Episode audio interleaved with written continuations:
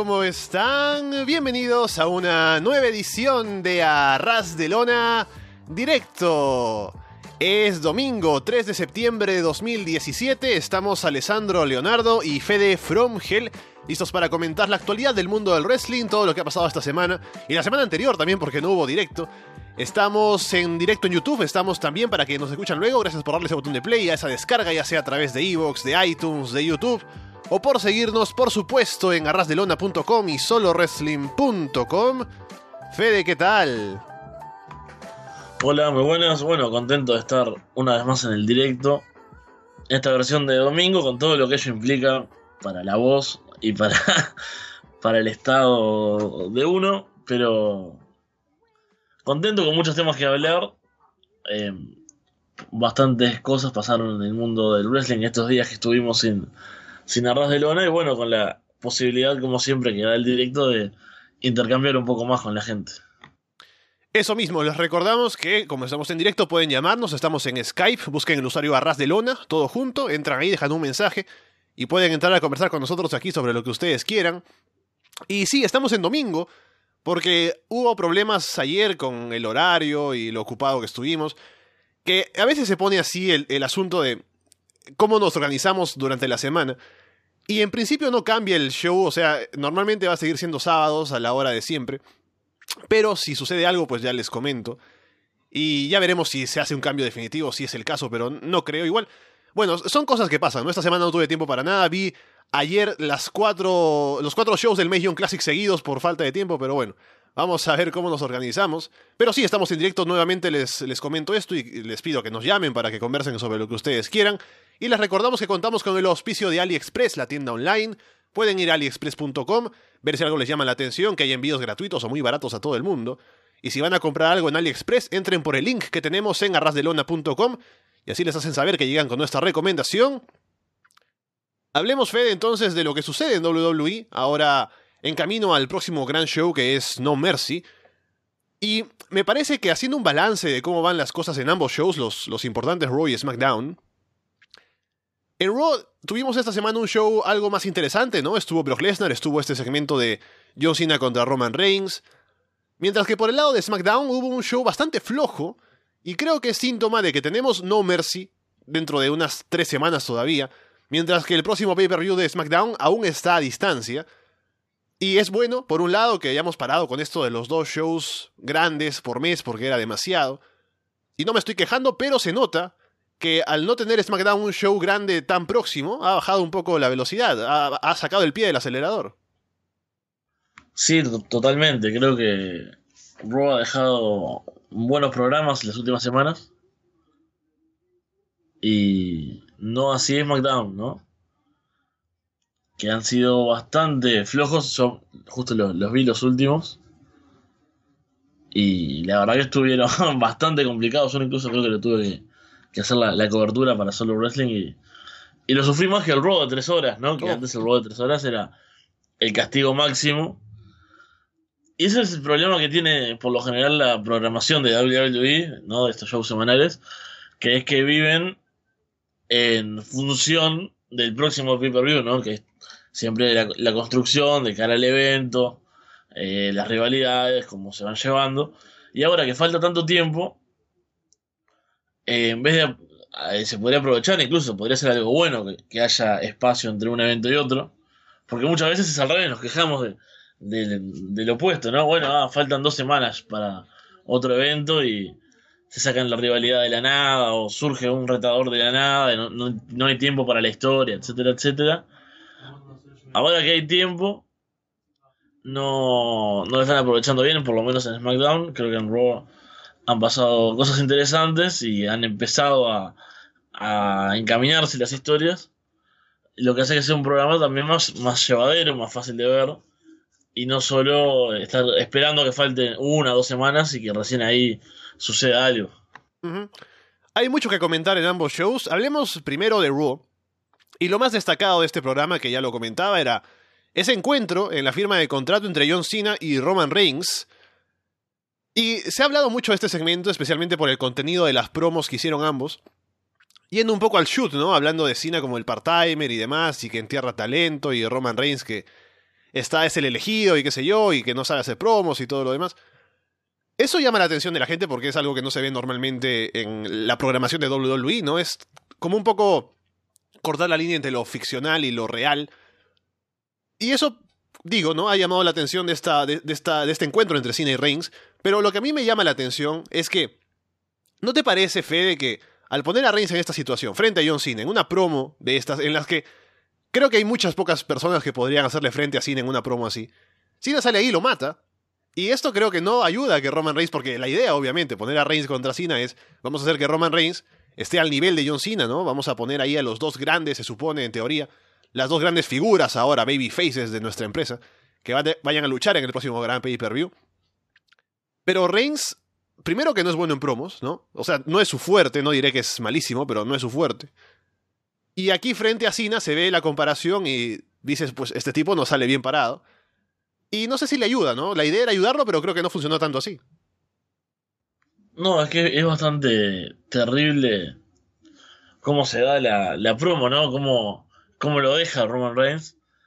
Porque capaz que creo que en ese intercambio tan, tan shoot, ¿no? Tan en, en formato casi real de lo que se iban diciendo, ¿no? Que incluso se llegó a, a comentar, bueno, esto eh, Roman Reigns se llevó a enojar durante la, durante la promo, eh, estaban fuera de guion, ¿no? O sea, a ese punto, porque sonaba todo bastante real y tuvieron buenas reacciones, y también generaron grandes reacciones de la gente, obviamente. Em, creo que por un lado lo que recibe John Cena, ¿no? los ataques de Roman es, están dentro de lo esperado, ¿no? Dentro de lo que la gente comenta y, y que ya se ha hablado, él ya ha sido acusado de lo mismo varias veces, y que es más una opinión que, que algo que, pueda ser, ser, objetivo, ¿no? O sea, capaz que el único caso que, que, uno puede dar como con certeza de que John Cena haya enterrado talentos, como se lo acusa, sería el famoso caso de los Nexus, ¿no? En cambio, creo que lo que él le dice a Roman Reigns, burlarse cuando medio que se tranca en un momento, de la promo, decirle, eh, tendrías que preocuparte porque yo que soy un part-timer, tengo que venir a hacer tu trabajo porque no lo haces y en poco tiempo lo hago. Y, ah, bueno, eso es hacer una promo, te llevó cinco años. Creo que son golpes más duros y más fáciles de comprobar que son ciertos, ¿no? Y que dejan peor en este duelo de, de tirarse con artillería pesada, sale bastante mal Roman Reigns. Pero creo que igual fue, genial el intercambio, en eso debemos estar casi todos de acuerdo. Pero bueno, ahí en el chat ponen que tal vez la idea era que Roman se viera mal y la gente sintiera empatía con él. Pero no sé, no sé cuál era bien la idea, porque claramente John Cena lo, paseó, digamos, ¿no? hizo, hizo lo que quiso con él. Bueno, el, micro de John Cena ya se sabe lo que es, es, es tremendo. Y lo, he visto como argumento de gente que, defiende a Roman. Bueno, bueno, diciendo frente a Cena, ¿quién no queda chico? Pero no todos, o sea, creo que hay gente que tiene mucho peor micro que, que John Cena, pero ha sabido tener un mejor de vuelta con él que, que este, que a Roman se lo vio muy menor en comparación. Sí, Tendría que pensar en casos específicos. Recuerdo, bueno, CM Punk, ¿no? Kevin Owens ha lucido bien contra Cena. De Rock, obviamente, por esa, eso que hicieron de la rivalidad con él. Ah, pero recuerdo, por ejemplo, el año pasado, The Miz. Es un tipo que normalmente hace grandes promos y es ahí uno de los que más destaca. Pero lo pones frente a Cena y Cena lo humilla. Así que también entiendo ese, e, e, e, esa forma de ver lo que ha pasado con Roman Reigns. Habrá que ver cómo sigue porque todavía no llega el pay-per-view, así que tienen algunas semanas de por medio para ir haciendo más segmentos y demás. Pero es interesante ver enfrentados a John Cena y Roman Reigns, también interesante ver cómo lo recibirá el público, porque curiosamente Cena estaba muy over en SmackDown como babyface, y pasa a Raw y ahora todo el mundo lo odia de nuevo. Y Roman Reigns sabemos cuál es su caso, así que veremos a quién apoya a la gente al final, cuando se enfrenten. ¿Qué más tuvimos en este Raw? Jeff Hardy se convierte en retador al título intercontinental para la próxima semana. Esto primero es curioso por el hecho de que, o sea, obviamente creo que Jason Jordan va a ser la retadora de Miss. Se queda hasta el final y ponen over su esfuerzo. además esto no es en el pay-per-view, sino es en un Raw o de Jeff Hardy. También está el tema de que los Hardys, ahora, bueno, Jeff está yendo por individual, por este título intercontinental. No sé si hay que leer mucho entre líneas con esto, pero al menos llama la atención. Sí, sin dudas. Eh, fue bastante sorpresiva, creo, la, eh, la victoria de Jeff en este combate. No me esperaba que tuviera la, la, oportunidad del título, porque no, no me esperaba que fuese a luchar individual en este momento o al menos así como por un título, ¿no? Individual sí puede luchar en, esas típicas luchas de que cada compañero lucha contra eh, la pareja rival o algo así, pero no por un título. Y sí, creo que están estirando un poco la cuestión con, con Jason Jordan, que no parece levantar demasiado interés, creo, o sea, más allá de, de que está ese esfuerzo por parte de, de los creativos, ¿no? Y de los comentaristas también, de ponerlo over. Por ahora no, no han apostado del todo, ¿no? No le han dado tiempo tampoco en realidad de que le haga mucho. Y, estiran un poco la, rivalidad, la, historia con The Miz. Podría haber sido también en el pay per anterior, pero no quisieron hacerlo en ese momento. Y bueno, creo que está bueno que si lo van a hacer bien, si le van a dar una verdadera oportunidad, que lo vayan estirando, que le vayan dando tiempo a él de, de mostrarse y demás. Y mientras tanto, Jeff me parece un rival interesante. La gente va a estar metida en el combate porque, bueno, Jeff despierta mucho cariño en los fans. Así que puede ser un buen combate para un Raw, por lo menos. Este Jeff Hardy versus The Miz. Lo que aquí la gente ya especula un poco es, ah, Matt se va a poner envidioso por esto de Jeff Hardy, de pronto Broken Matt, ¿no? no, no sé, estamos esperando que suceda eh, ese cambio de personaje porque es cierto que los Hardys ahora mismo han caído un poco en, en lo que puede generar en cuanto a expectativa, porque ha pasado el momento en el que llegan y es la sorpresa. Ahora básicamente están cayendo un poco al territorio de los Dudley Boys, la última vez que estuvieron, que son el acto de nostalgia y poco más, aunque los Hardy son un poco más populares y tal vez están un poco lejos de esa posición, pero está el riesgo, así que ojalá se pronto pueda darse el cambio para ellos. Pero esto ahora con Jeff Hardy retando por el título intercontinental, es algo novedoso, así que vamos a ver cómo les va. Vamos a ver qué más venden a partir de esto, por la historia. Por un lado, por parte del título intercontinental, Miss Jason Jordan, y por otro lado, por la parte de los Hardy Boys. Esto sucedió la semana pasada, pero no tuvimos oportunidad de conversarlo. Enzo Amore ahora es parte de la división Cruiserweight. Ya vimos combates suyos esta semana en esa división. Por un lado, es lo que todo el mundo sabe, ¿no? Es positivo porque Enzo llama la atención, puede hacer alguna promo, puede hacer que la gente de pronto que no está interesada en ver a los Cruiserweights, de pronto diga, ah, mira, está en su amor haciendo una promo, vamos a sintonizar un rato 205 live o algo.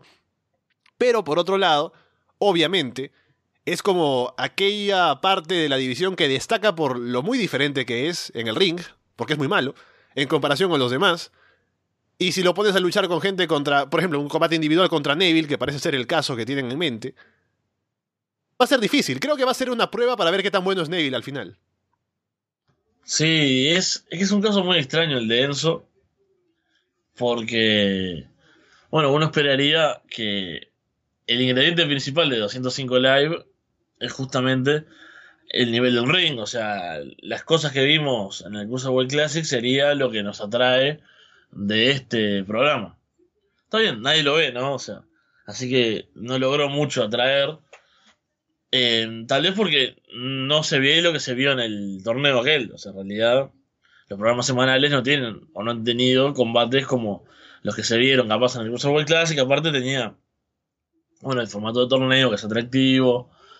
Em, otros luchadores que no se quedaron algunos y y bueno, e-, e-, era algo de, un momento, digamos, ¿no? No era un programa semanal, así como viene siendo 205 Live. Pero que Enzo, que justamente es eh, el antitalento en el ring, este acá es como que choca un poco con lo que se supone que debería ser la idea del show, ¿no? Que es, bueno, incluso él en la promo que hace, que cuando empieza a hablar de, que está en 205 Live, eh, menciona que los luchadores que hacen vuelos peligrosos y la acción con gran velocidad y demás, y se a hacer unas, eh, piruetas, unas piruetas no, pero a saltar en el ring y hacer cosas medias ridículas. es como. Bueno, justamente, el tipo lo está diciendo y sabemos que él no lo puede hacer. ¿Qué hace acá entonces? Y lo más raro también que yo pienso es la gente que le gusta Enzo, ¿no? Que disfruta, que, que le llama la atención, que, que le gusta verlo.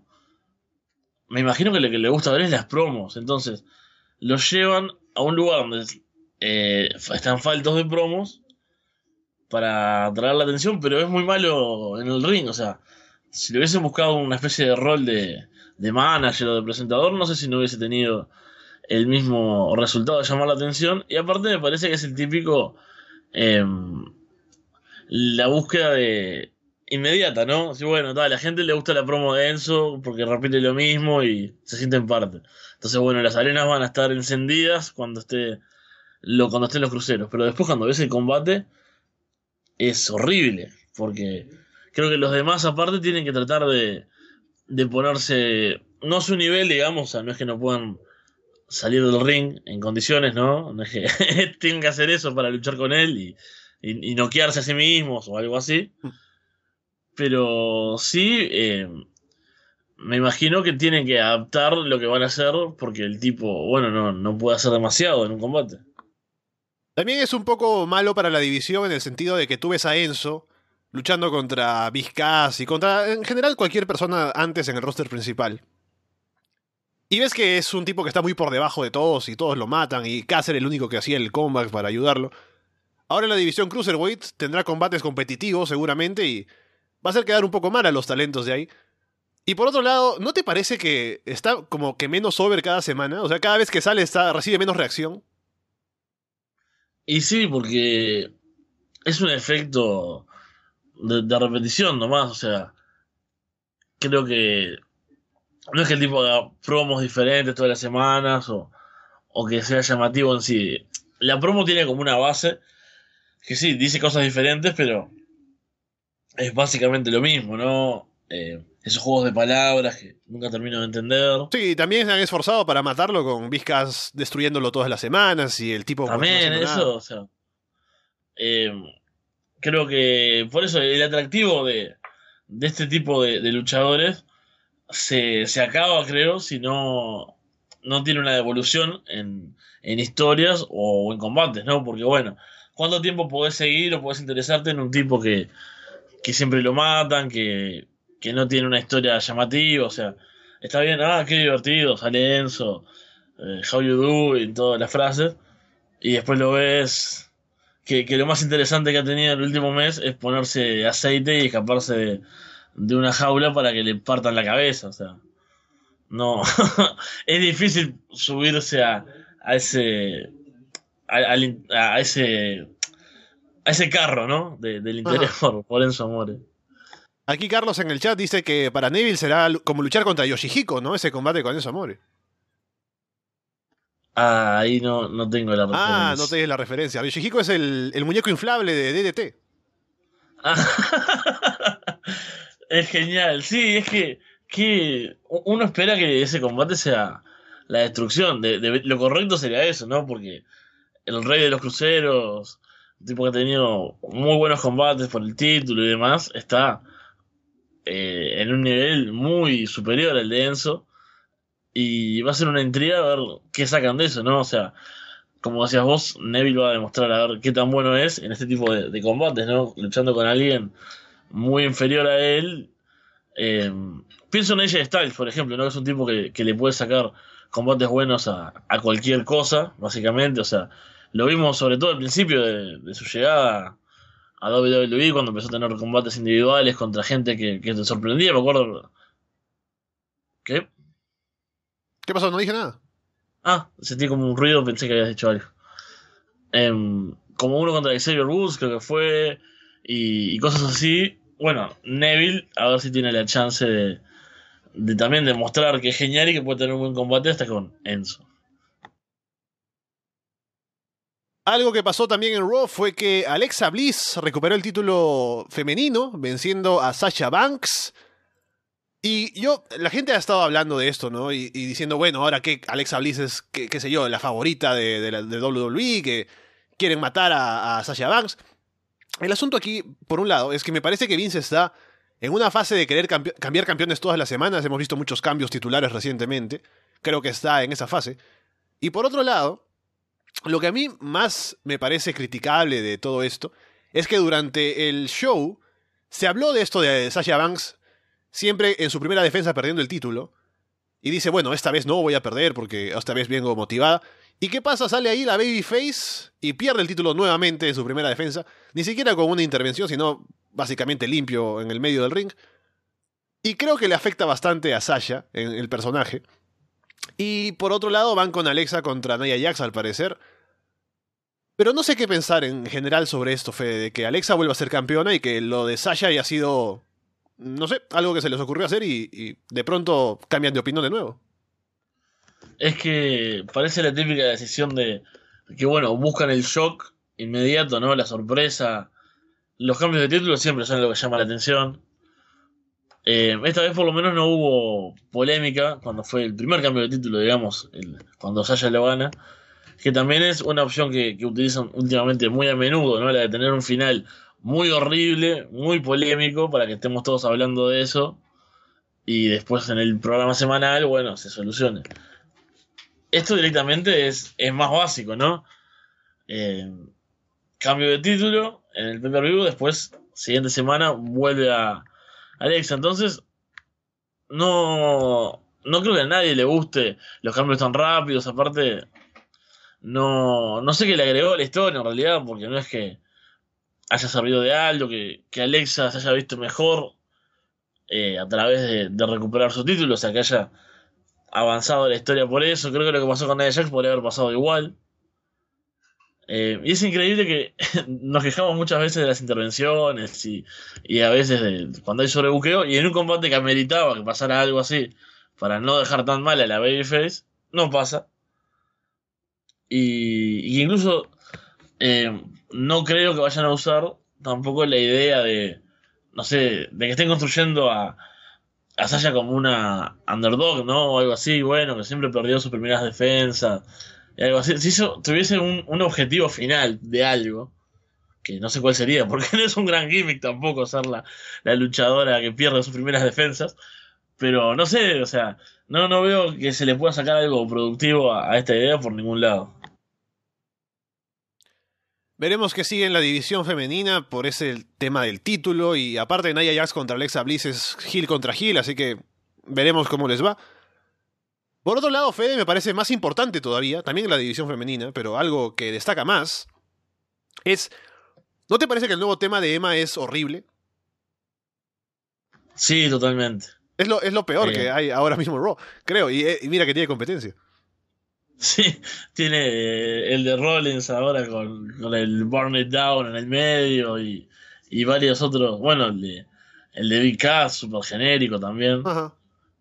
Pero sí, el de Emma es horrible. Y creo que todo lo que está involucrando a Emma en este momento lleva ese rótulo también, ¿no? Sí, parece que los creativos se divierten haciendo cosas tontas con Emma. Pero también, son esas, cosas que, yo las veo y no entiendo a qué van, o sea, qué, buscan generar. Eh, ¿Cuál era la estipulación para el combate de esta semana? Era. el hashtag Claro, si Eva perdía, eh, tenía que olvidar decir. Ya nunca más podía decir que ella empezó la revolución femenina. Y si ella ganaba, Mickey James estaba obligada a, poner un tweet, ¿no? Con cualquier cosa que Emma quisiera. Sí, bastante terrible, o sea.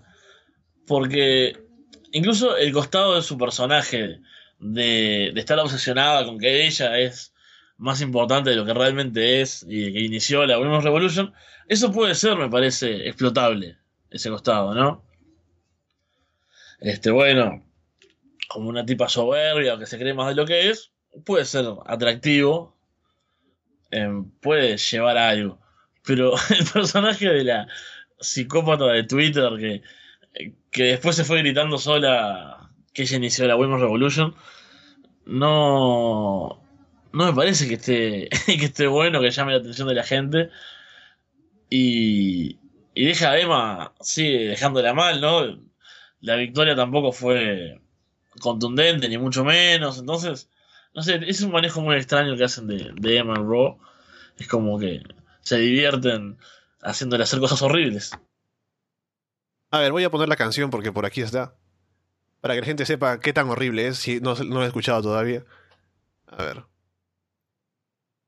Mickey is mean isn't trending. I saw you tweeting it during the break. What? Who was tweeting it?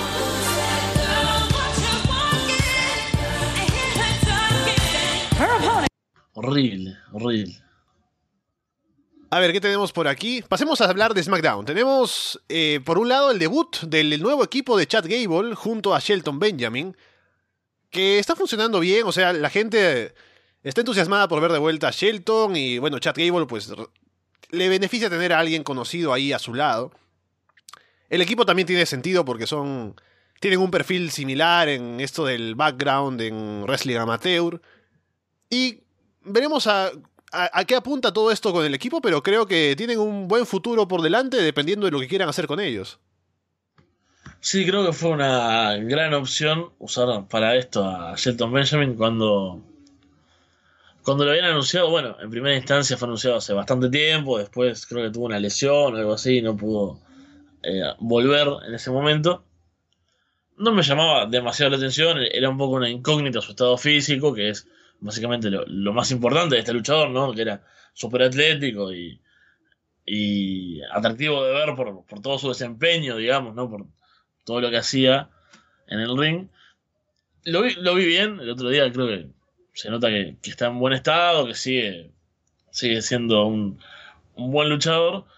Y con esto ayuda a que haya algo más de atención para Chad Gable, porque bueno, la gente seguramente lo recuerde a Shelton, o, muchos seguramente lo hayan visto en su momento. Y porque bueno, lo renueva un poco también al ser otro, otro compañero, le da chances de, renovarse. Y creo que fue lo, mejor para ambos. Shelton Benjamin por sí solo no sé cuánto tiempo o qué podría haber hecho. Y bueno, una, buena decisión, tiene sentido también. Eh, como decías vos, por, por ese background que tienen en conjunto, aparte me parece que estuvo bien, bien metido, digamos, en la historia, o sea, cómo, cómo se lo dieron como compañero a Gable por, bueno haberle quitado, como quien dice, a, Jason Jordan. Así que me gustó, me gustó lo poco que, hemos visto hasta ahora y eh, creo que pueden tener un, buen futuro en la división de parejas de SmackDown y pueden ayudar a, levantar un poco la división que, se ha, quedado en dos parejas que dan buenos combates y poco más. Aquí alguien quiere entrar a la llamada. Mientras tanto, voy buscando si realmente Mickey James publicó aquel tweet por la estipulación del combate que perdió, ¿no? Vamos a ver si sucedió o no. Debería haber pasado durante esta última semana. Bueno, mientras tanto, hablemos de algo más que tengamos por aquí. De SmackDown. Quiero fijarme si ya entró la llamada. No, todavía no. Ah, ¿Qué más tenemos? En SmackDown lo que pasa es que son temas grandes, así que no quiero entrar a uno todavía sin que hayamos seguido, hayamos terminado con lo que tenemos aquí. Está Brian en la llamada, hola. Hola chicos, ¿cómo están? Sigo su podcast cada semana. Los les doy una gran felicitación por su trabajo. Hey, gracias. ¿Qué tal? Cuéntanos, eh, ¿qué quieres comentarnos hoy? Ah, Saben, eh, hace unos días terminé de ver el G1 Climax y bueno, el día de ayer empecé a ver el Mayon Classic y estaba preguntándome si Em, ¿Cómo verían esta idea de regresar a un torneo como por ejemplo lo fue el King of the Ring, pero para una oportunidad contra un título en WrestleMania? Más o menos, como ahora tenemos dos títulos, uno de ellos va a ir para el ganador del Royal Rumble y este podría ir para este torneo. Bueno, quería preguntarles qué les parece esta idea. Primero que Mickey James no publicó ningún tweet, así que eso ya los quitamos del medio.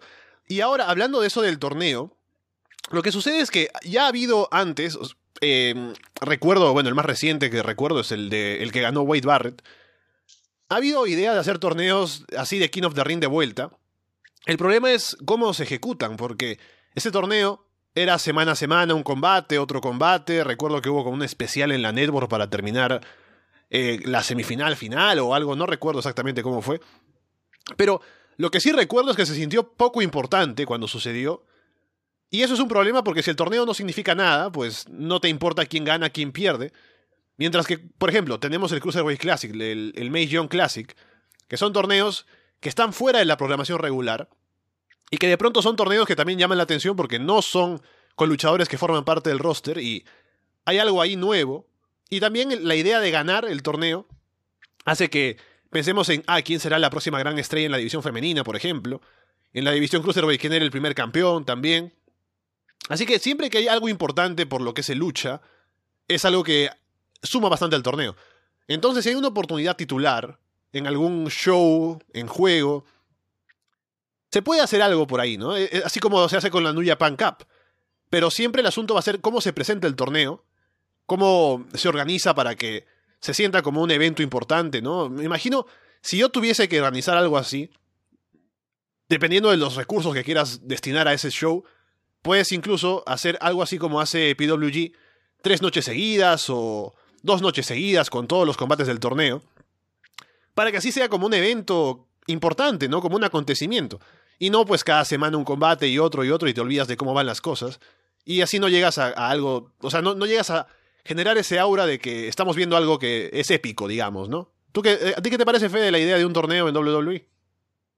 Sí, yo creo que los torneos no han sido un éxito, al menos los del roster principal, ¿no? Sí. Por eso que vos decís que no suelen ser interesantes, no suelen armarlos bien. Y algo que capaz que es muy obvio, ¿no? Porque es una conclusión que cualquiera puede llegar después de ver el, el G1 Climax, que, justo lo, mencionábamos recién.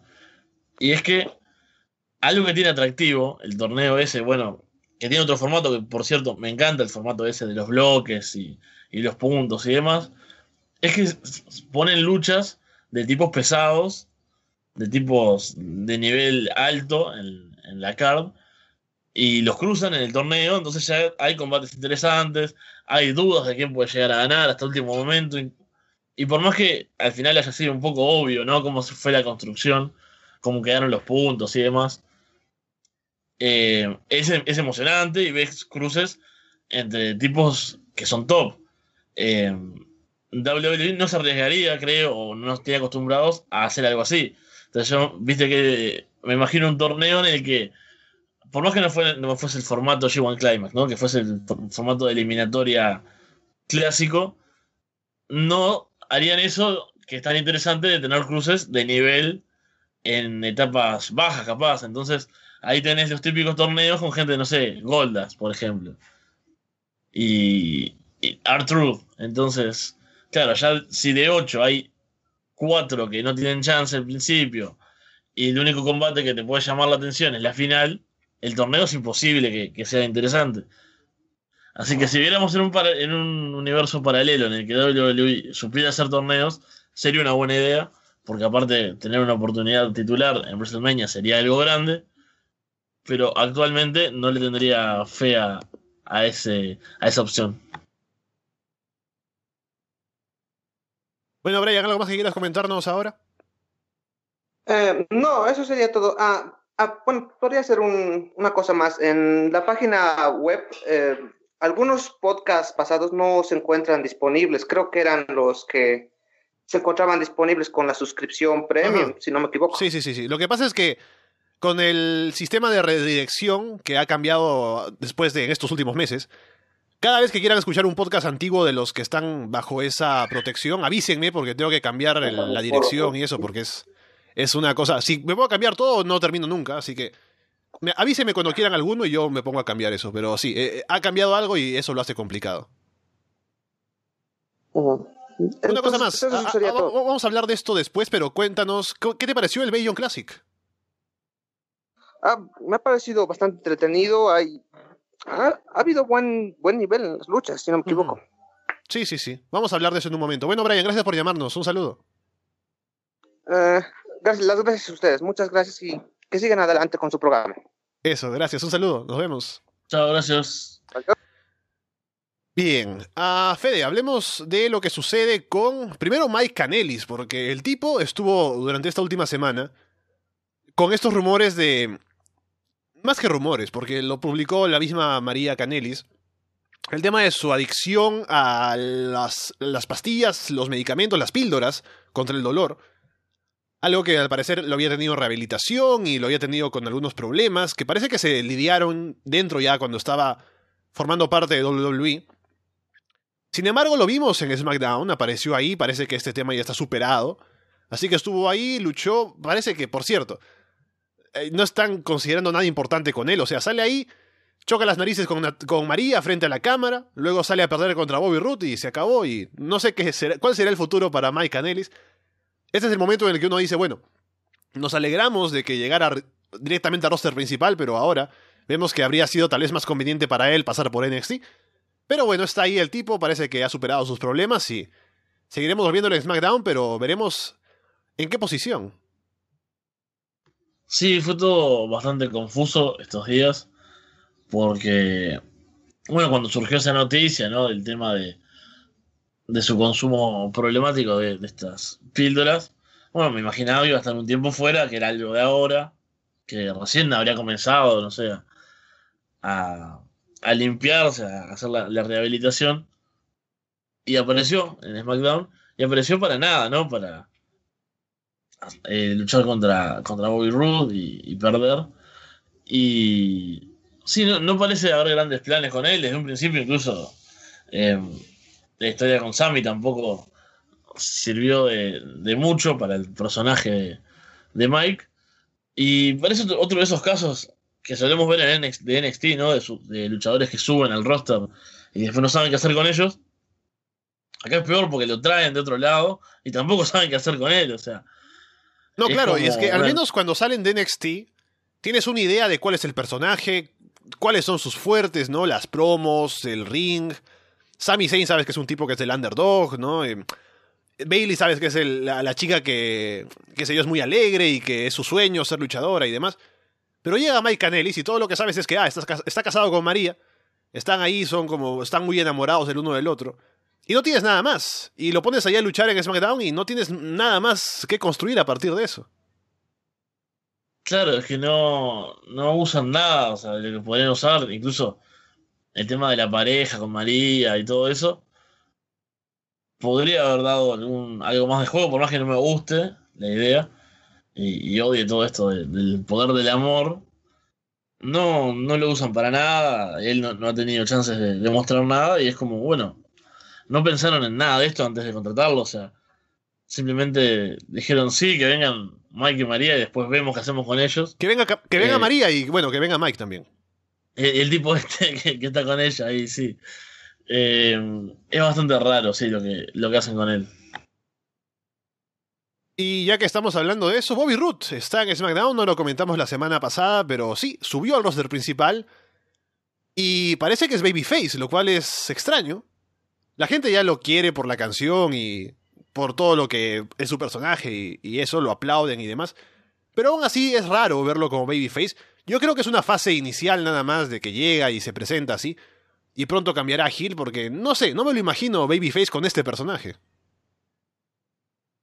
No, la verdad, yo espero que. que agarre algo más de profundidad, porque de momento me parece que su principal tirón es el Glorious. Y eso se acaba, o sea, son cosas de las que uno no puede tirar justamente por siempre o por mucho tiempo.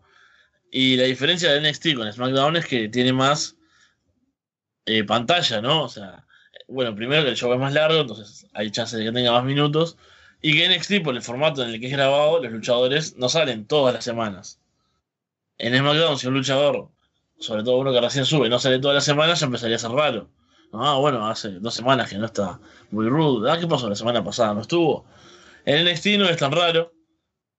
Y es como que tiene igual eh, chances de, de mostrarse lo justo, me parece, un luchador. Como para todavía ser atractivo y no, no gastarse, no quemarse. En SmackDown me parece que es más fácil y si lo único que hacen es centrarse en que el tipo sale con una bata, tiene una canción eh, pomposa y la gente grita Glorious cuando mueve las manos y hace esas cosas raras que hace, es como que, bueno, se quedan con una superficie de lo que puede ser el personaje y van por la opción fácil. Bueno, Bobby Roode sale, la gente grita Glorious, les gusta, es face. Pero me parece eso, me parece que es ir por, por el camino obvio y, que, como decís vos, tal vez sea solo la forma de entrada al roster principal, ¿no? Que está bueno para que la gente lo vaya conociendo y demás. Y que incluso se puede aprovechar un eventual Toon Hill, ¿no? O sea, que, que sea más efectivo que tenga este comienzo así como Face, por más que tampoco sea, haya hablado mucho y, y haya sido un gran Face, pero sí que bueno, genera todo este cariño para después echarse a la gente en contra y hacerse odiar, que en eso es, es muy bueno. Pero en definitiva me parece un agregado que puede ser interesante a, a SmackDown si lo usan bien y si no se quedan en, en lo fácil nada más, que me parece que sería un poco desperdiciar lo que puede llegar a dar Bobby Roode. Estamos avanzando en la historia del enfrentamiento entre Kevin Owens y Shane McMahon, lo cual, Fede, yo sé que esto te entristece, pero seguramente terminará en algún combate entre ellos. Y lo raro esta semana fue que hubo un combate, ¿no? Aiden English contra Sami Zayn. Y básicamente Kevin Owens entra a ser referee porque sí, porque le da la gana y eh, ataca a Sami Zayn, toca la campana, el tipo... toda la gente le hace caso porque sí, porque quiso ser referee y ya está. Y Shane no tiene autoridad para decir que no, esto no pasa. Es muy raro lo que sucede en SmackDown. Pero pensando en ese destino de Shane McMahon contra Kevin Owens, ¿qué te parece todo esto, Fede? Sí, no es una, una rivalidad que me, que me llame la atención, porque bueno, me gustaría ver a Kevin Owens contra luchadores actuales o, que considere a su nivel, pero también es cierto que lo que ha demostrado Shane, eh, sobre todo con AJ Styles, es que bueno, puede dar buenos combates, puede crear buenas historias, así que capaz que hay algo para tener eh, en este momento Kevin Owens, ya que está fuera de las órbitas de los títulos, o estaría por un tiempo. Me parece que hasta es importante, ¿no? Porque bueno, es una de las autoridades del programa, o sea, va a tener minutos, va a tener historia, va a ser... eh, va a estar bastante bien construido porque involucra a Shane, entonces creo que en ese caso es positivo, o sea, mejor eso que, que vuelva a, a luchar contra Sami, por ejemplo, o no sé, que estuviese en una rivalidad con eh, alguien, alguien, no sé, con Primo y Épico, ¿no? Una cosa así, que por cierto no sé dónde están, pero creo que había uno que estaba lesionado o algo así. Pero pueden salir cosas buenas porque le tengo fe a las promos entre ambos. se vienen constru- construyendo bastante, o ya tenemos muchos momentos que van a llevar a, a este combate eventualmente. Hay mucho material para el video hype, sin dudas. Y también muchos momentos que carecen de, de algo de sentido, como esto que decías vos, lo que pasó en el programa, ¿no? Que vino el- la camiseta de árbitro es algo que, que se respeta, ¿no? Es, da poderes y no importa cómo. O sea, se la quitas y Si te la pones vas- y ya está. ya está, no, no O sea, un tipo de la nada. calle podría venir a hacer lo mismo y ser referee en, en WWE. Exactamente. A mí, como, como super fanboy, me, me molestó en el- la, la vez anterior cuando fue Baron Corbin el árbitro y, y cómo resultó eso, ¿no? Con Shane terminando eh, ro- rompiendo lo que era la, la estipulación del combate, que Owens podía elegir su quién fuese el árbitro. Pero al final, bueno, uno lo ve que es parte de, la historia, que, que ayuda a, todo esto. Y está bien, me parece que, que está bien llevada la rivalidad y que eventualmente puede dar un buen combate y puede dejarlo bastante bien a, Kevin Owens. Aquí Renato en el chat menciona lo que sucede con Ty Dillinger y también lo que sucede con... A partir de esta derrota contra AJ Styles en el último SmackDown y ya el tema de, ah, ¿por qué Ty Dillinger sigue perdiendo en SmackDown? O sea, ¿qué ha hecho el tipo? ¿Qué, qué tweet ha puesto que no he visto, no? Que tal vez ha molestado a la gente en, en la directiva. Pero yo ya había dicho algo de esto cuando subí al roster principal Ty Dillinger. Y es que o sea, hay que pensar en, la carrera de Ty Dillinger, ¿no? El tipo estuvo antes en WWE y luego se fue, estuvo fuera un tiempo, luego regresó. Y el motivo por el que regresó para NXT fue porque querían tener a alguien con experiencia, un tipo que sea bueno en el ring, para que luchara con la gente que está formando parte del roster actual de NXT para que les ayude a algunos de los que no son tan experimentados y básicamente que está ahí para poner over a la gente, no para ser un Jover, pero un Jover que tiene cierto cierto prestigio, digamos, entre comillas.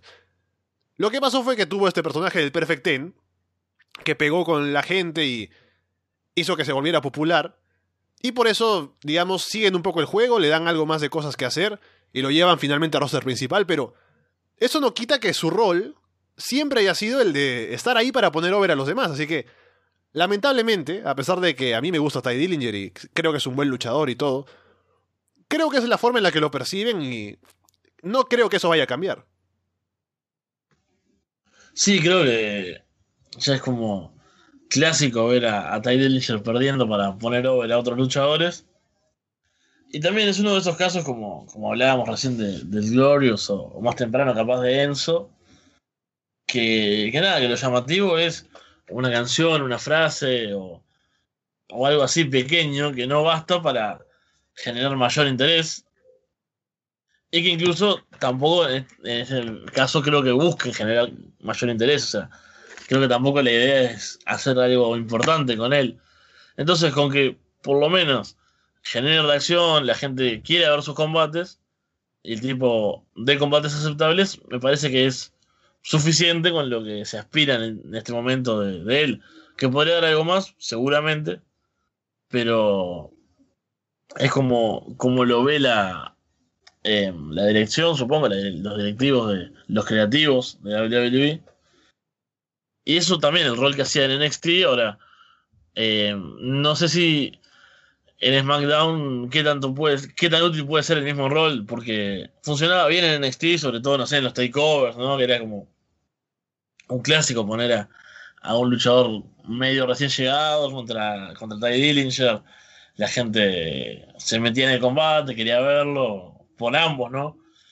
En SmackDown no sé cuánto puede funcionar eh, este costado de, de Ty Dillinger, pero es ese caso, ¿no? Lo, lo que te decía, que bueno, es atractivo por, por el ten y a la gente le gusta mirarlo, pero por lo menos creo que no es el caso de Enzo, ¿no? Que, que solo es llamativo por eso y, después es horrible. Por lo menos Teddy Dillinger te puede dar buenos combates y puede hacer que ese interés que, genere también tenga un respaldo en lo que le hace después cuando, cuando tiene la lucha.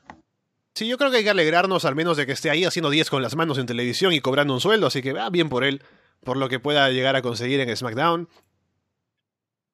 Tom Ziggler, ha salido aquí, o sea, la semana pasada había dicho que iba a salir con un nuevo gimmick en este show de SmackDown, pero no, dijo que esta vez, como no le, no le gustaba la ciudad, va a esperar una semana más. Y sigue hablando de cambiar la forma de ser y va diciendo que, ah, a ustedes les gusta más, eh, dijo, style over substance o algo así, flash, ¿no? Eh, algo que sería como traducido más de espectáculo y menos de sustancia, de contenido y demás. Y yo digo, ¿acaso esa no fue toda la carrera de Dolph Ziggler hasta ahora? O sea, ¿qué de nuevo tiene este personaje que va a debutar?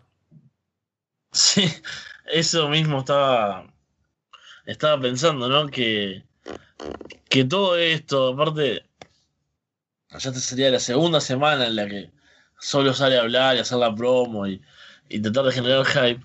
Creo que lo único que va a terminar generando es decepción. Porque, bueno, si no sale acompañado de una mujer hermosa, tirando láser. No me acuerdo todas las cosas que fue que dijo la otra vez que, que iba a hacer en su entrada, porque era lo que estaba de moda y no sé qué. Si no sé eso, yo voy a estar decepcionado, porque, como bueno, estas promos para qué son. Porque, y hablando en serio, creo que es eso un poco. Eh, no sé qué tanto va a cambiar el personaje, lo que ya habíamos visto en otras ocasiones. Y no sé, no es Jericho y su silencio en aquel regreso tal vez recuerden cuando volvió y, era como que iba a empezar a hablar y no decía nada, y pasaban las semanas, y era genial, porque era Cruyérico, ¿no? Acá es Dolph Ziggler, haciendo unas promos que no se diferencian mucho de nada que hayamos visto de él, y que no creo que terminen llevando a, un puerto diferente del que ya hemos visto de, su parte. Em, ya de por sí, Ziggler me parece que es un luchador que está bastante gastado, ¿no? Que em, ha hecho de todo y ha tenido su casi momento siempre, ¿no? Porque como que siempre está a punto. Bueno, fue campeón y demás, pero eh, hace bastante tiempo ya y es como que está ahí en un estado intermedio y creo que esto solo genera falsas expectativas de cara al futuro. Y finalmente en SmackDown se ha anunciado que la próxima semana tendremos el combate entre Randy Orton y Shinsuke Nakamura para determinar al retador al título de Jinder Mahal. Y la pregunta es quién ganará este combate. Creo que se puede deducir del hecho de que Randy ha retado ya varias veces a Jinder Mahal, mientras que Nakamura solo una vez.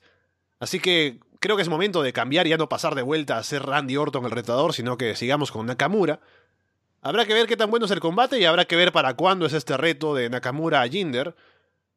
Pero sí, al menos llama la atención ver a dos luchadores así importantes enfrentados. Nuevamente, así como el caso de Cena contra Nakamura, ¿no? Este es otro Dream Match de Orton contra Nakamura, pero claro, con el objetivo de retar a Jinder Mahal. Sí, que eso, eso es lo increíble, ¿no? Que, que el objetivo sea Jinder detrás de todo es como uno lo piensa y, se cuestiona muchas cosas.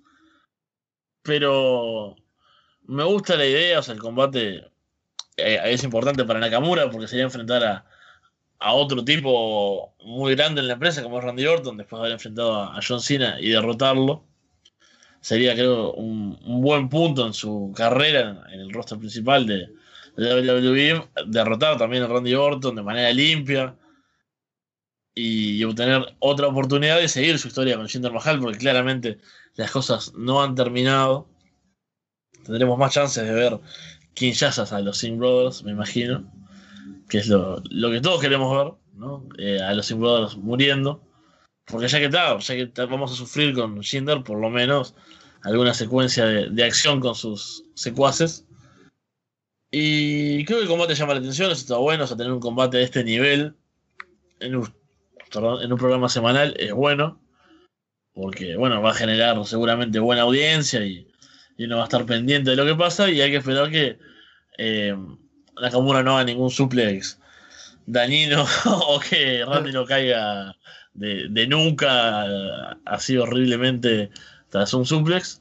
Pero más allá de eso, creo que se puede esperar algo interesante. Randy, como dice Renato también en el chat, el tema de la motivación de Randy Orton es lo que se ha discutido varias veces y sabemos que es primordial, ¿no? Si el tipo tiene ganas de hacer lo que está haciendo, puede dar un buen combate, puede ser interesante, pero si va desmotivado se nota mucho y, y bueno, es bastante aburrido, como se, lo hemos visto en muchas ocasiones. Pero, en definitiva, para, para concluir la idea, sí, creo que gana Nakamura, sigue la rivalidad con, con Jinder Mahal, que es terrible seguir hablando de Jinder Mahal como campeón, pero pasan los días y pasan los días y sigue siendo y con la misma fórmula aparte, ¿no? De, de, los combates, que eso fue lo que más nos molestó de, de su defensa anterior. Acá si fuese a ser en, en Hell in a Cell, creo que es el próximo pay-per-view, ¿no? De, de SmackDown.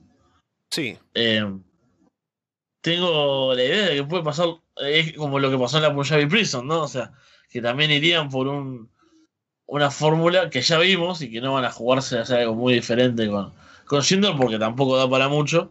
Pero bueno, eso ya sería aventurarnos a opinar demasiado hacia adelante. Así que quedémonos con que veo a Nakamura ganando y teniendo una nueva oportunidad titular para seguir su rivalidad.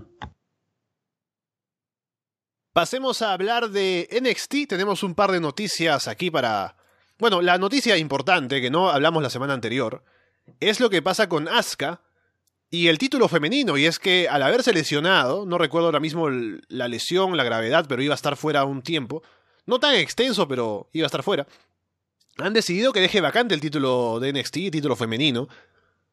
Lo cual, por un lado, a ver, hay, que ver esto por, por, diferentes aspectos, ¿no? Por un lado, es lamentable porque es un reinado larguísimo e, e histórico, y que llegue a su fin de esta manera, pues, como que no deja buen sabor de boca porque al ser tan épico el reinado, también debería haber tenido un final épico, pero no va a ser el caso. Por otro lado, tal vez se puede decir que, bien, conservamos el, el invicto de Asuka para que suba roster principal y se quede ese aura de que, ah, nunca perdió el título, pero tuvo que dejarlo vacante. Eso también puede, digamos, ser una forma de, que, de conservar el aura de Asuka, ¿no? De que llega invicta al roster principal, como digo.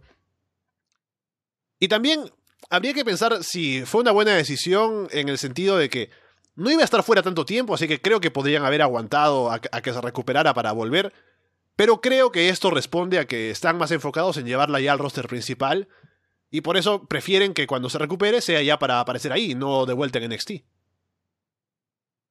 Sí, claro. Yo creo que lo que se pierde, la oportunidad que se pierde en este caso, que bueno, si bien por un lado eh, Asuka se va invicta, ¿no? Y, nadie la derrotó por su título, es justamente eh, la oportunidad de darle esa victoria importante a una luchadora en ascenso de NXT. O sea, bueno, ella se va a ir hacia el roster principal.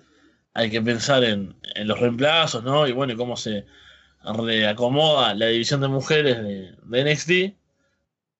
Y haber derrotado a Asuka y su super racha y su reinado histórico, sin duda sería algo grande para, para cualquier luchadora, ¿no? Digamos, no sé, Ember Moon, por ejemplo, o cualquiera que esté luchando por, por establecerse como la, la nueva cara como una potencial nueva campeona, sería algo grande. Y acá se pierde un poco esa oportunidad de, de, darle ese gran momento a otra luchadora. Y aparte creo, Fede, que esto lastima un poco la división femenina de, de NXT porque si bien va a haber una nueva campeona, va a ser una campeona que vamos a decir, ah, es la campeona pero nunca venció a Asuka. O sea, todas estas chicas que se han quedado aquí están como que debajo de su nivel. Sí, exacto, es como, bueno, Asuka es una cosa lejana de todas, ya les ganó a todos. Eh, bueno, no pudieron con ella, así que le sacamos el título, queda vacante. Y bueno, ahora ustedes sí luchen, hagan sus cosas. Es como esa la sensación. Eh. Ajá. Por eso creo que deja mal por, por todos lados a, a, las que quedan en NXT.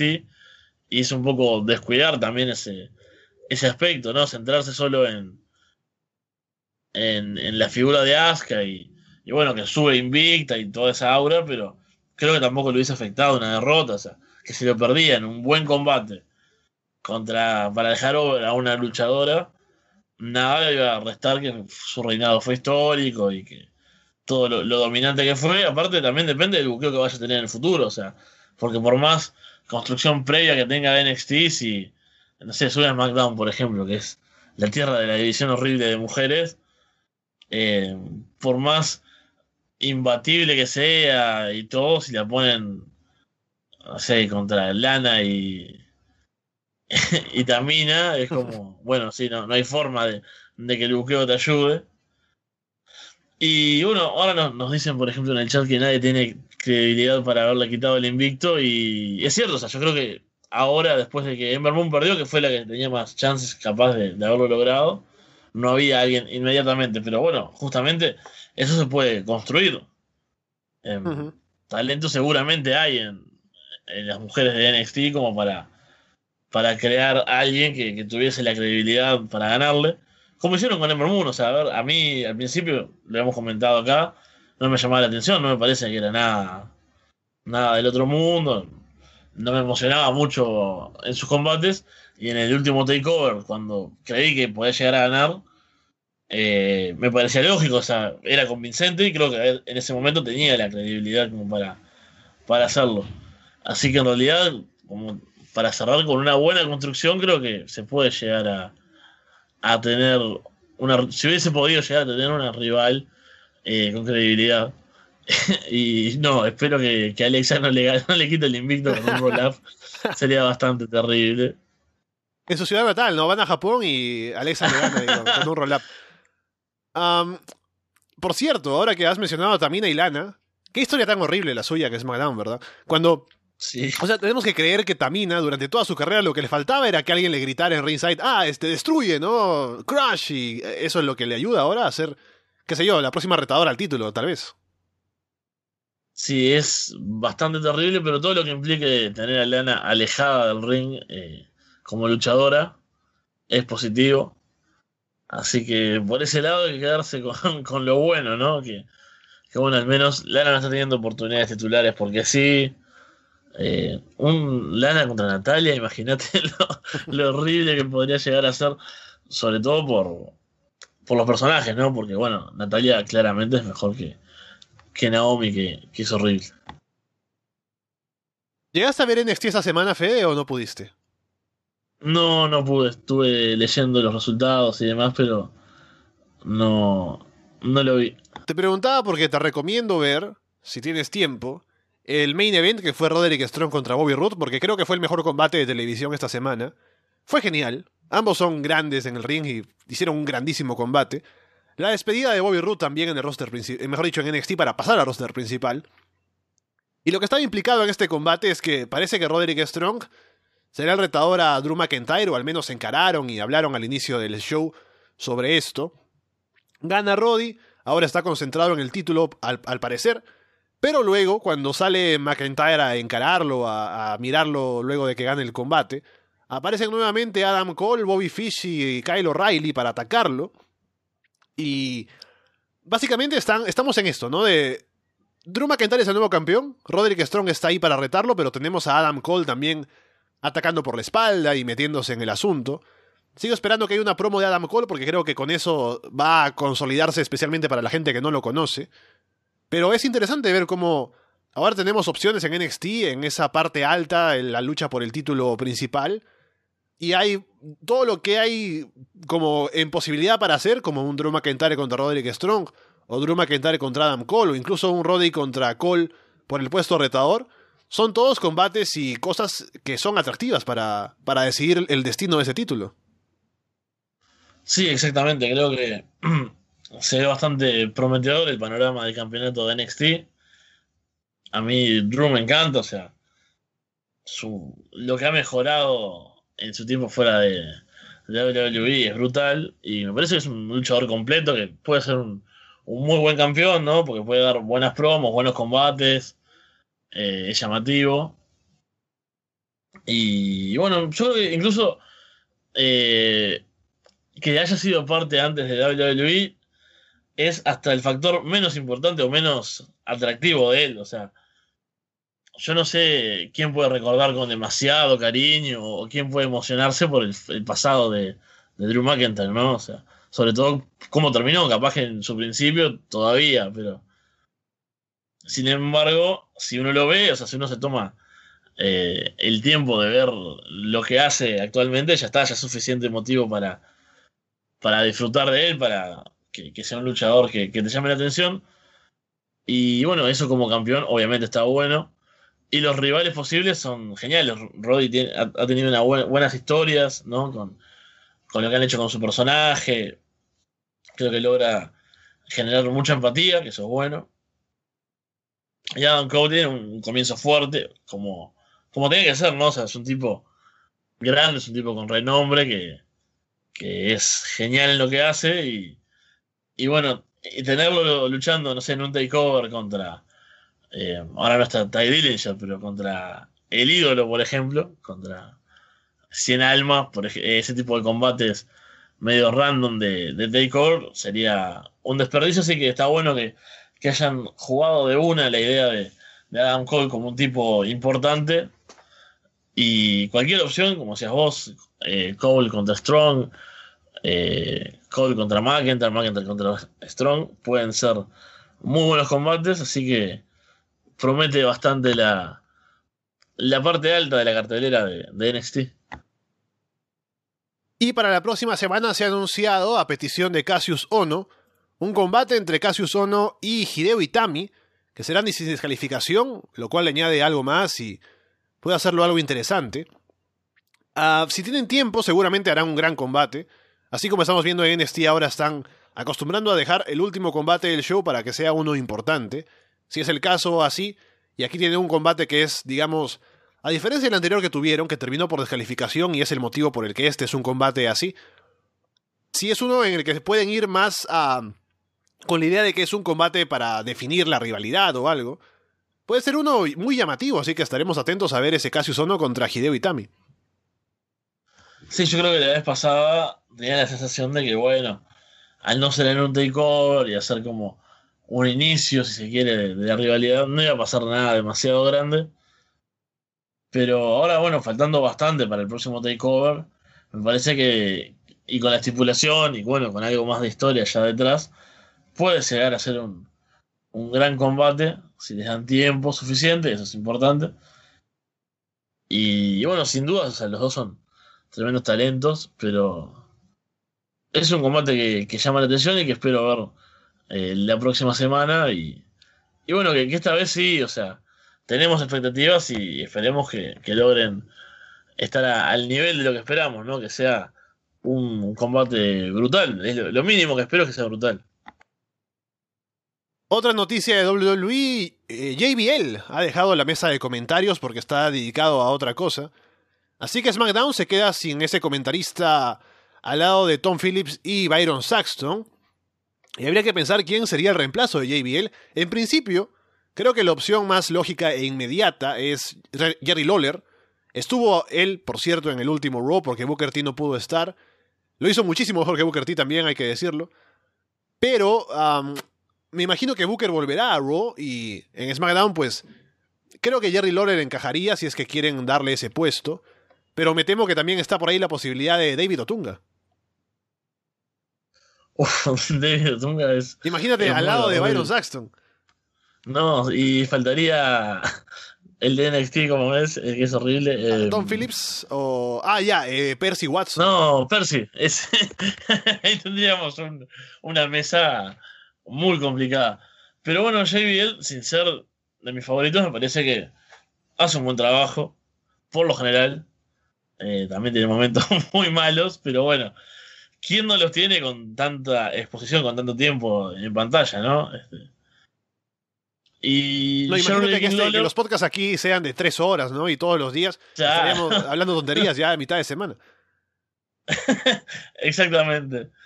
Em, así que eso se lo, se lo puede perdonar a, a JBL, que la gente lo propone para 205 live o para NXT. eh, me lo imagino con, con Mauro Ranalo también, por ejemplo, sería, sería muy bizarro. Pero podría ser eh, un buen reemplazo, sí, Jerry, Jerry Lawler, que ya eh, tiene como ese componente de que es un clásico, ¿no? Y, le da importancia, me parece. O sea, uno escucha la voz de él y, y bueno, siente que, que, es un tipo importante en el negocio, que, que lo que diga, eh, uno le, presta un poco de atención por lo general. Y me parece que es un, buen, sería un buen reemplazo, estaría como al nivel, ¿no? O sea, no me parece, no es de mis favoritos, pero tiene renombre y estatus y eso es, es bueno sin dudas y, bueno, es mucho mejor que, Otunga o que Percy y Watson, sin dudas. Em, así que bueno, eh, eso sería lo que, lo que me motivaría de ver en, en SmackDown para, para reemplazar a, a JBL. Hablemos ahora del May Young Classic. Lamentablemente Fede no ha podido verlo por falta de tiempo. Era el momento para que conversemos contigo, Fede, porque aquí la gente le gusta ponerte a prueba en el podcast, ¿no? Hemos hablado la semana pasada de Your Name. es terrible. Una película romántica y luego ahora un show de puro combate femenino que también era para, para ver cómo reaccionabas. Ya será la próxima semana, Fede, tal vez si puedes ver algún show de esos, pero te diré, con lo que he visto esta semana, que ya les conté que vi los, los cuatro shows seguidos ayer. Yo, antes de ponerme esto, decía, ah, me voy a sacrificar por Arras de Lona porque tengo que hablar mañana de esto y tengo que aguantar cuatro horas de, del Million Classic, cuando combates que seguramente no todos serán buenos. Pero te diré que pasó rápido este tiempo de ver los shows. También hice un par, eh, luego de dos, hice un corte al medio. Pero creo que estuvo bastante bien presentado todo el show. Ciertamente no todos los combates son tan buenos, hay algunos que están un poco flojos incluso, pero la presentación es lo que destaca aquí. Como han hecho con el Cruiserweight Classic, hay videos previos para que presentarnos a las luchadoras, su perfil no solo de personajes, sino también algo de su estilo de lucha, contarte quiénes son, luego cuando entran al ring tienen la presentación y además el público está como que muy entusiasmado con el torneo, así que aplaude a todas y está metido en los combates. Y también los combates son básicamente para presentarte en esta primera ronda quiénes son cada una de ellas, así que son básicos y son para venderte quién es la powerhouse, quién es la luchadora técnica, quién es la high flyer, quién es la heel, quién es la babyface. Así que me parece que fue un show fácil de ver, los cuatro shows son fáciles de ver, y también es para que, además, viendo todo esto que se hace, así recordando también otra vez la comparación con el Cruiserweight Classic, tú veías ese torneo y decías, Mira qué interesante esto, que es algo que no se ve en WWE, y que seguramente si es que deciden añadirlo, como fue más adelante el caso, si ponen una división Cruiserweight, seguramente sería algo que le daría, daría variedad al show, buenos combates, nuevos talentos, y sería muy bueno, que ya vimos que no fue tanto, el, tanto así como en 205 Live, pero yo viendo este show y viendo a las mujeres que han presentado en estos combates, tengo la sensación de que al añadirlas algunas de ellas a la división femenina tanto de Raw, de SmackDown o de NXT, hay mucho que hacer y hay mucho que aportar y creo que hay un, proyecto interesante aquí con las mujeres que están participando en este torneo Y hace que tenga esperanza por la división femenina que está cojeando un poco en ambas marcas, especialmente en SmackDown, y con esto podría tener un, un nuevo aliento que les dé algo importante o interesante para ver.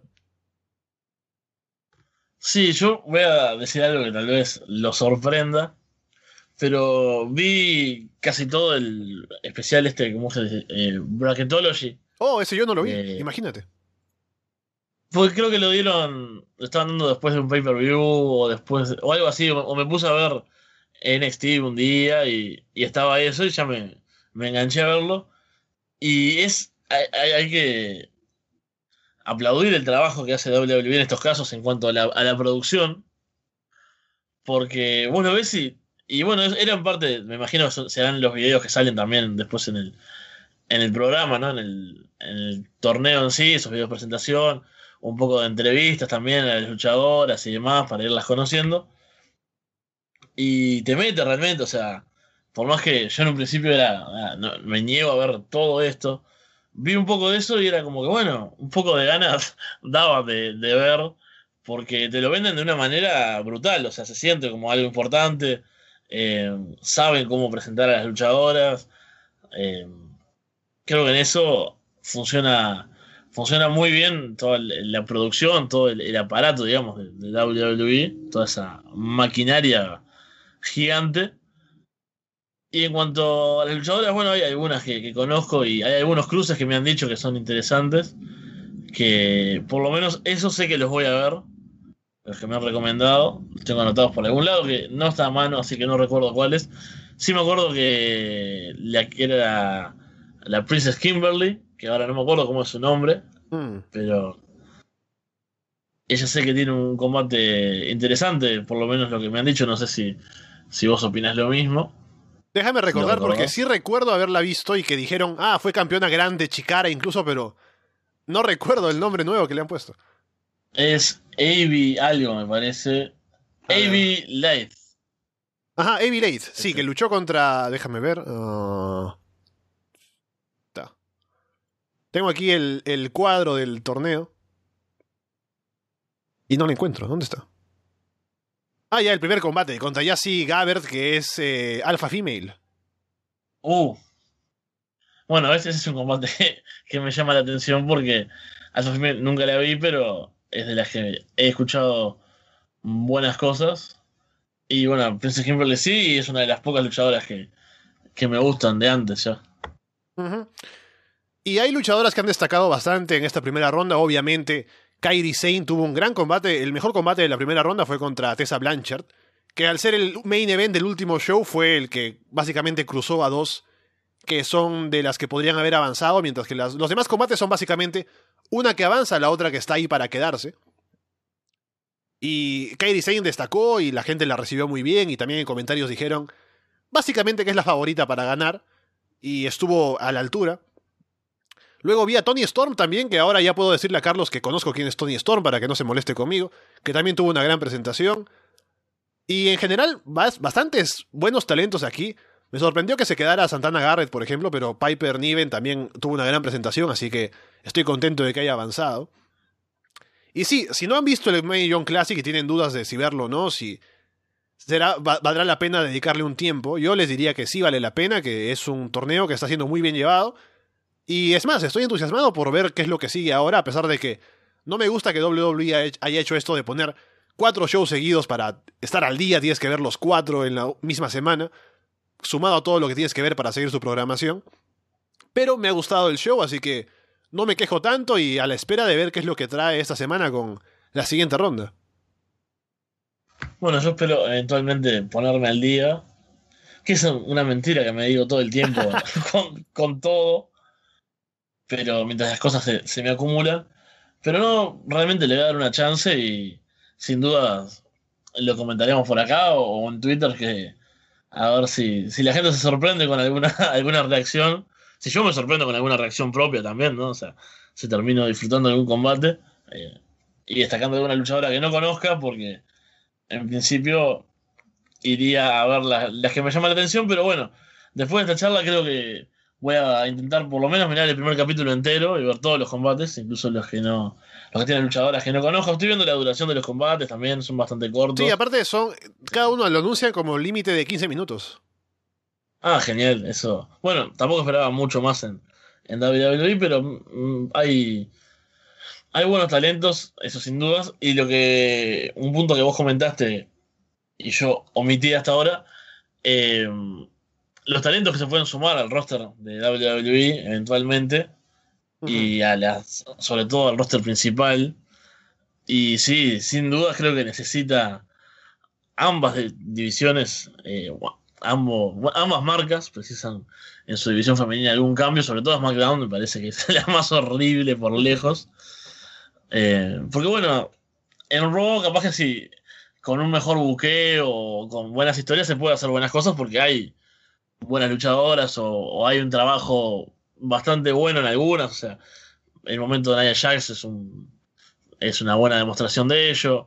Eh, pero después tenés lo que se hizo con Sasha Banks, lo que se hizo con Bailey. Ahí hay. Y bueno, en realidad la cosa queda entre cuatro luchadoras. Son divisiones que, se quedan rápidamente cortas de, personal, ¿no? De, luchadoras que se gastan bastante. Y después, aparte, hay una se, ve una división, una separación, digamos, una brecha entre las que están por el título y las que quedan fuera de eso, que ahí tenés a Mickey James y Emma discutiendo por un hashtag. Y, y eso siempre que se critica de estas divisiones, ¿no?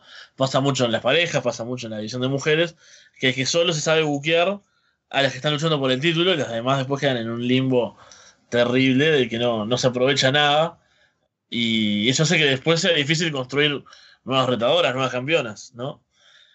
Y SmackDown después es un caso que creo que nos da para un programa entero hablar de, todo lo, mala que es la división, ¿no? O sea, Carmela como eh, Mrs. Money in the Bank. Que sí, yo veo a James Ellsworth todavía y lo sigo aplaudiendo, ¿no? Ese hombre es, digno de nuestra admiración.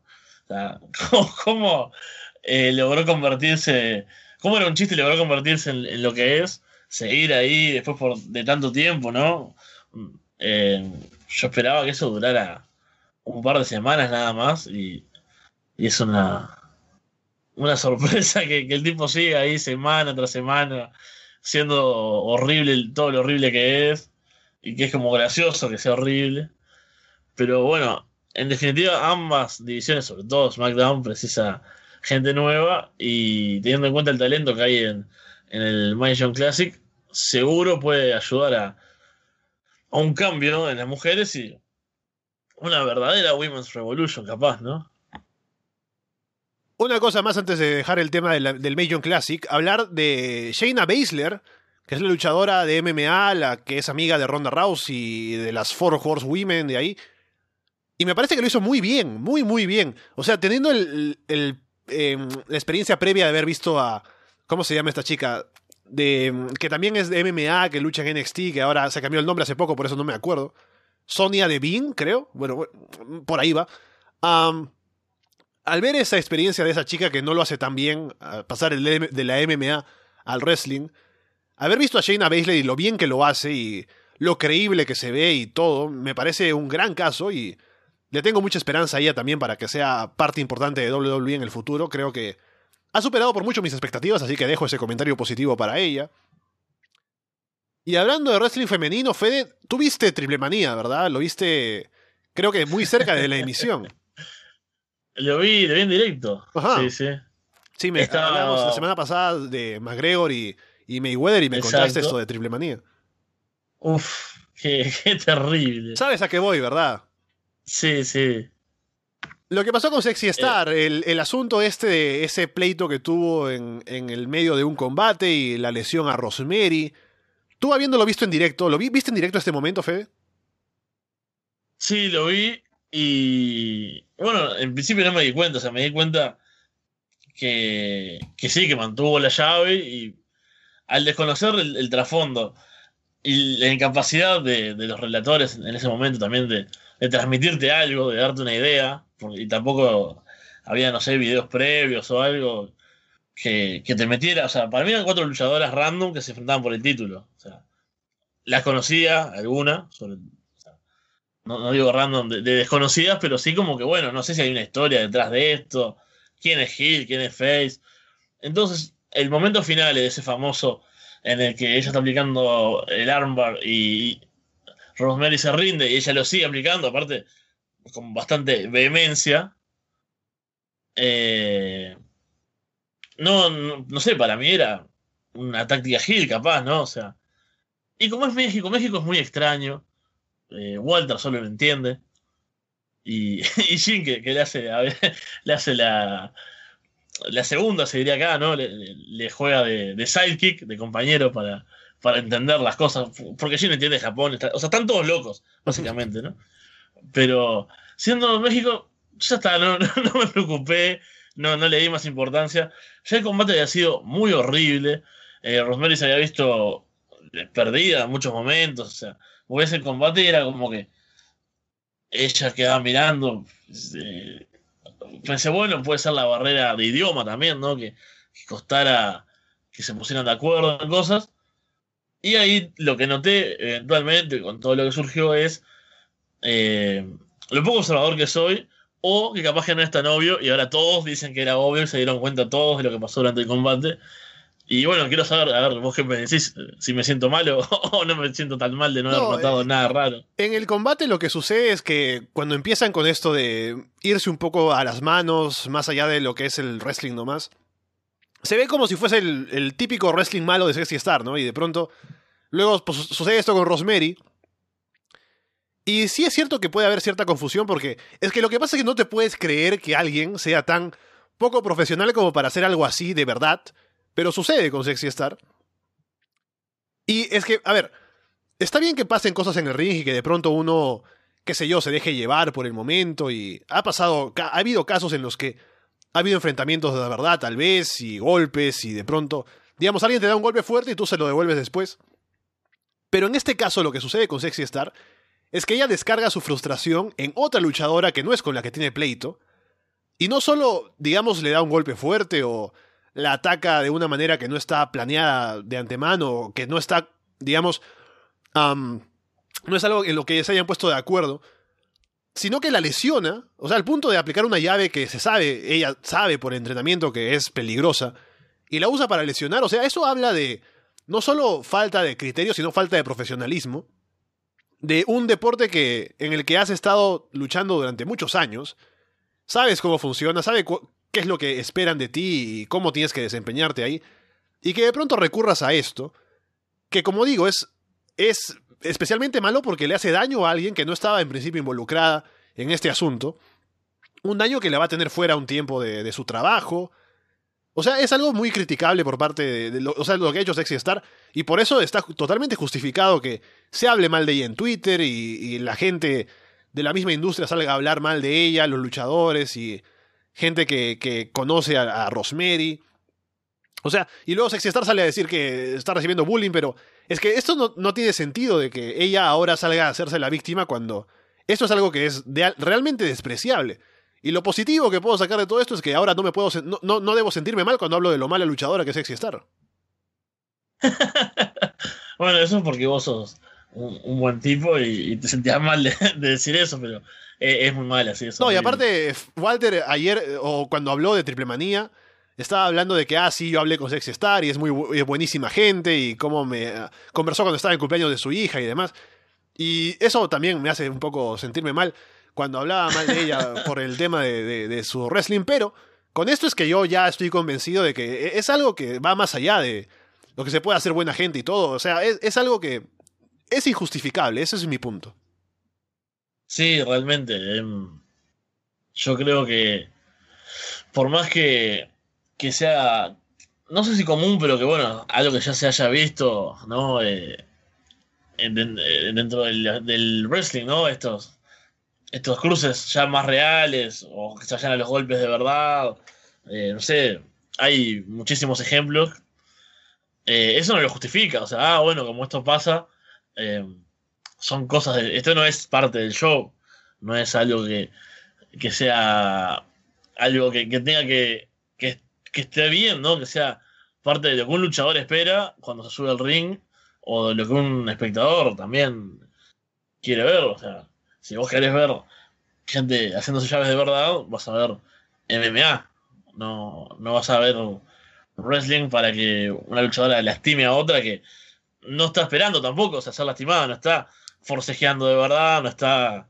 O sea, es, claramente, es claramente una, una actitud terrible la No, y aparte, si el fundamento del wrestling es que uno coopera con su oponente, entre comillas, para simular un combate y hacer que creas que hay como un contacto de verdad entre ambos y que es, es, una, es un combate, es una lucha. Pero si alguien rompe las reglas, como Sexy Star, a tal punto de lastimar a un oponente, y de esta manera, o nuevamente lo digo, alguien que no estaba involucrada directamente en el conflicto que tenía, ahora la pregunta es, ¿quién va a querer trabajar con Sexy Star sabiendo este antecedente?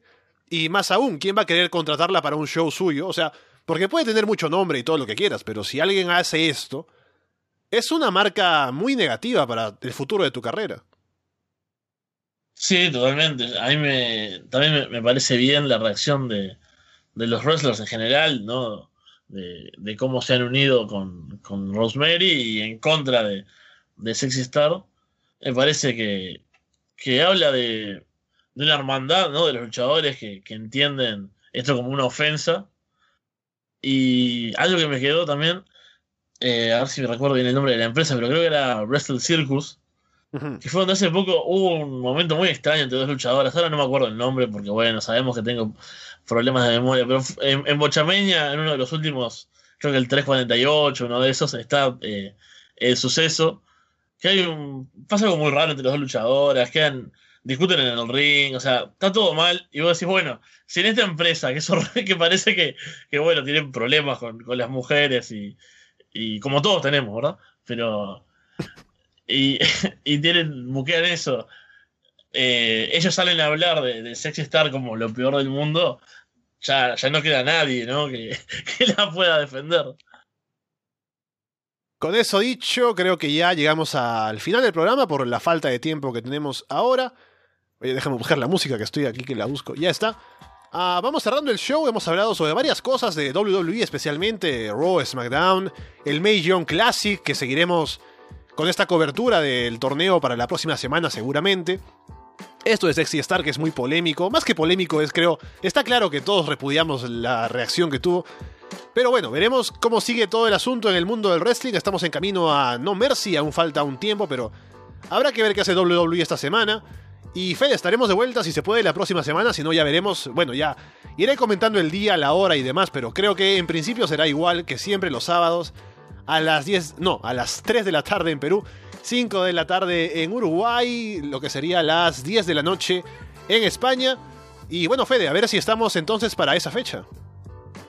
Sí, espero poder estar una vez más porque bueno, siempre es divertido estar en el, en el directo y espero ponerme al día con varias cosas que tengo pendientes.